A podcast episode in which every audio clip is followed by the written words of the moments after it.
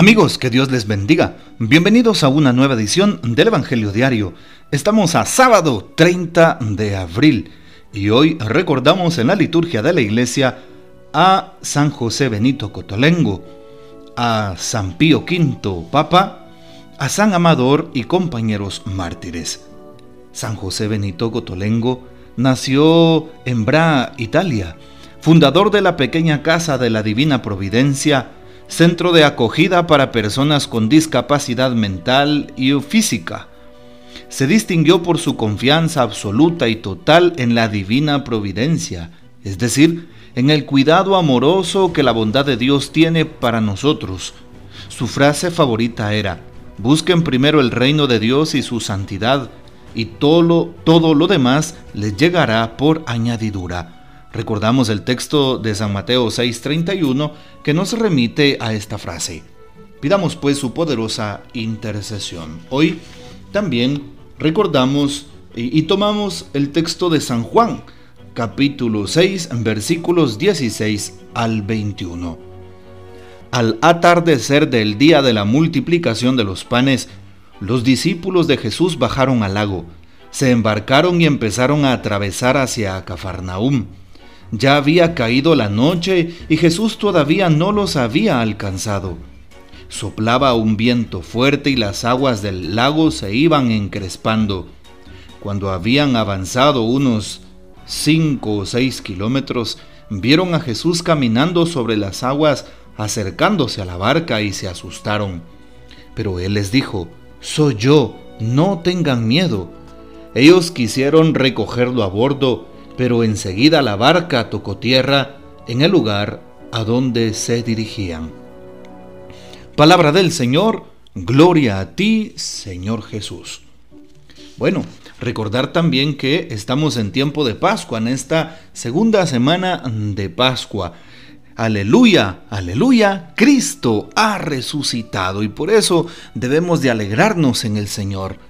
Ojalá proclamemos con signos evidentes la presencia del resucitado en medio de su pueblo y nosotros somos su pueblo, que tengamos pensamientos, palabras y actitudes de un resucitado, es decir, viviendo las virtudes que nos propone el Evangelio y el ejemplo mismo de Cristo que venció a la muerte.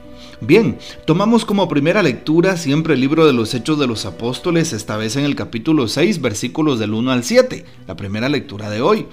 Nos damos cuenta cómo el número de los discípulos en el Señor iba creciendo, pero también habían ciertas quejas, en este caso de parte de los judíos en griegos contra los hebreos. No se atendía a las viudas, el servicio de la caridad a los necesitados. ¿Qué pidieron los doce, los apóstoles? Pidieron que buscaran algunos hombres santos de buena reputación. Y entonces eh, aquellas personas propusieron a siete hombres, ¿sí? Para el servicio de la palabra y la oración y también para atender la caridad con los necesitados. En este caso, los primeros diáconos de la iglesia o servidores, eso significa la palabra diácono, diaconía, servicio, servidor. Bueno, y dentro de ellos nos damos cuenta que está Felipe, Nicanor, Prócoro, Timón, Pármenas, Nicolás, prosélito de Antioquía. Bueno, y pues aceptan la eh, misión que se les encomienda. Hoy estamos llamados también nosotros desde la primera lectura a ser servidores. Servidores en todo lugar, servidores a tiempo y a destiempo, servidores a la gente que lo necesita, servidores para los enfermos y para los que tienen salud, servidores en la casa, servidores en el trabajo, servidores en la comunidad, en iglesia, servidores en todo momento y en todo lugar. Cada cristiano está llamado a un servicio como tal desde el Evangelio, un servicio en la caridad Así es, y no tengas pena de servirle a alguien, no tengas pena de levantarte si vas en el autobús y de cederle tu lugar a una persona necesitada.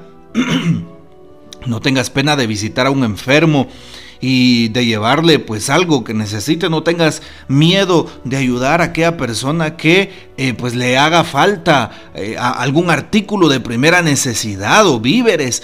No tengas miedo de atender las necesidades de aquellas personas, pues que también están con alguna problemática. Así es.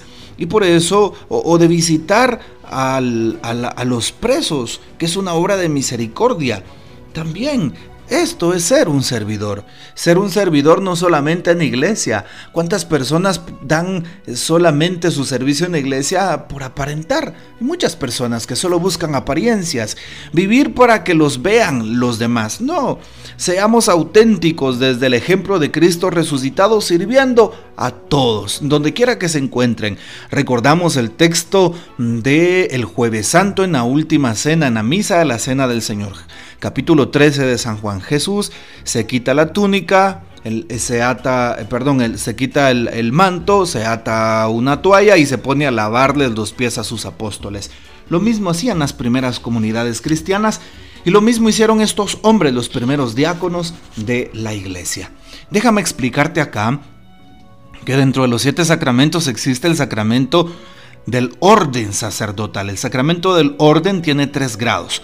El tercer grado es el grado de los diáconos, el segundo grado, el grado de los presbíteros, y el primer grado, la plenitud del Espíritu Santo que tienen los episcopos o los obispos. Bueno, y acá en la lectura primera, en la primera lectura de hoy, se nos habla en Hechos capítulo 6 del tercer grado del sacramento del orden, es decir, los diáconos. ¿Cómo reconocemos un diácono? Tiene colocada eh, sus vestiduras sagradas son el alba, color blanco, el, el cíngulo que se, que se pues eh, ciñe a la cintura, que significa la, bueno, el alba significa la, la, presencia de Dios con esa blancura, la, pureza de toda la, la persona. El cíngulo que significa el celibato o castidad, y pues la estola, la estola cruzada de izquierda a derecha, si nos damos cuenta. Bueno, entonces son los signos que caracterizan al diácono y por supuesto el don del servicio. Ojalá que nosotros también seamos servidores en todo momento. Bien, ahora veamos el texto de San Juan capítulo 6, 16. Dice el texto que después de la multiplicación, los discípulos embarcan hacia el otro lado, a Cafarnaúm. Pasa la noche y Jesús no llega todavía, pero empieza una borrasca, es decir, un, viento fuerte, las olas empiezan a, crear, pues, este, este, em, pues, eh, por así decirlo, esa mini tormenta. De hecho, aquí en Guatemala le llamamos el chocomil, famoso chocomil, es decir, sopla un viento, empieza el barco, la barca a pues a moverse por eh, el increspo de las olas. Bueno, en otro texto, por ejemplo en San Mateo 14, 18 y 22, se nos narra cómo esta misma escena eh, espanta a los, a los apóstoles. Tienen miedo porque empieza a llover, las olas están altas y el mar se torna fuerte. Para nosotros en el buen chapín decimos el mar se pone bravo como que personificando al mar, pero en realidad eh, pues sabemos que empieza una tormenta. Los apóstoles se asustan a pesar de que son hombres de experiencia. Dentro de ellos va Pedro, Andrés, Santiago y Juan. Sabemos que ellos son pescadores. ¿Cuántas tormentas no han vivido? ¿Y qué sucede? Pues también se asustan. Esto significa que la noche significa pues el, temor ante la vida, eh, la tormenta de la vida. Ni modo, nos va a dar temor los problemas y las dificultades. Pero hoy dice el texto que Jesús llega caminando sobre las aguas. Se asustaron pero Él les dice, soy yo, no tengan miedo. Es la misma frase que Jesús te repite el día de hoy. Soy yo, no temas en tu problema, no temas en tu enfermedad, soy yo, no temas en tu angustia, no temas porque has perdido a alguien, en tu dolor, en tu tristeza. No tengas miedo, no temas, soy yo, dice Jesús hoy. soy yo en medio de tu crisis económica. Soy yo Tú que estás teniendo un problema familiar, soy yo, tú que estás disgustado con tu esposo o tu esposa, no tengas miedo, yo voy a resolver. Hoy Jesús nos hace esa propuesta, no tengas miedo, soy yo. Así que esta es la invitación que nos hace hoy la palabra. Confiemos en el Señor, seamos, eh, tengamos corresponsabilidad también con el prójimo, que podamos mostrarle a los demás que no tengan miedo, porque Cristo resucitado está con nosotros, porque Dios nos provee, porque Dios nos escucha y su Santísima Madre también nos acompaña. Bueno, pues ojalá que atendamos a lo que hoy nos pide el Señor en su santa palabra. La confianza, la fe puesta solamente en Dios, la mirada puesta nada más en Él, en nuestro Señor que ha resucitado. Que el Señor nos bendiga, que María Santísima nos guarde y que gocemos de la fiel custodia de San José. Y la bendición de Dios Todopoderoso, Padre, Hijo y Espíritu Santo descienda sobre ustedes y permanezca para siempre. Amén. Aleluya. Comparte este audio y hasta mañana.